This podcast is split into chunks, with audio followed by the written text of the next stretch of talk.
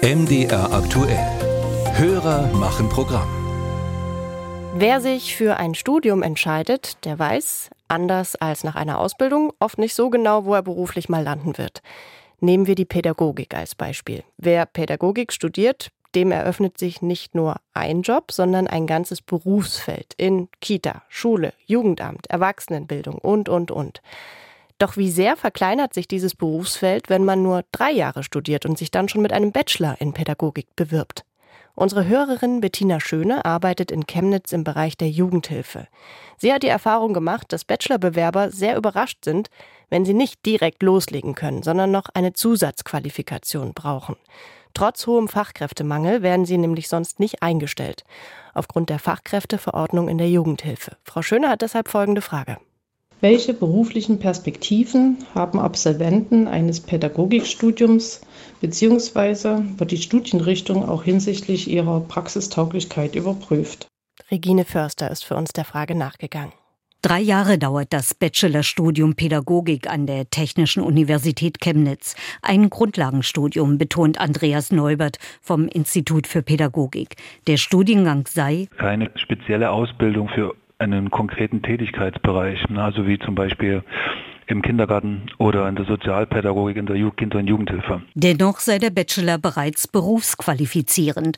Andreas Neubert verweist auf Beispiele von Absolventinnen und Absolventen, die gleich nach dem Studium im großen Feld der professionellen Lernhilfe gearbeitet haben. Meistens in einer privaten oder freien Schule oder in einem Beratungskontext in Vereinen oder in privaten Einrichtungen. Mit einem Bachelor Pädagogik von der Uni Chemnitz kann man also in einigen pädagogischen Bereichen arbeiten, auch in der Erwachsenenpädagogik, in der beruflichen Weiterbildung, in der interkulturellen Bildung zum Beispiel.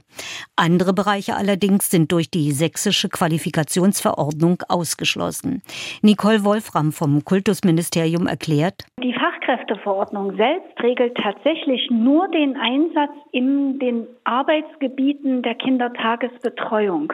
Sie ist nur für die Kinderkrippe, Kindergarten, für den Hort, für die Kindertagespflege. Das ergibt sich daraus, dass die Kindertagesbetreuung in allen Bereichen gleichwertig angeboten werden muss und dafür der Freistaat Sachsen die Verantwortung trägt. Wer also mit seinem Bachelor Pädagogik keinen Kindheits- oder sozialpädagogischen Schwerpunkt hat, wie das an der Uni Chemnitz der Fall ist, und in der Jugendhilfe arbeiten will, der muss erst eine Zusatzqualifikation in einem dieser Bereiche nachweisen. Doch müsste dann die Uni nicht dafür sorgen, dass Lehr Inhalte der Kindheits- und Sozialpädagogik in den Bachelorstudiengang aufgenommen werden?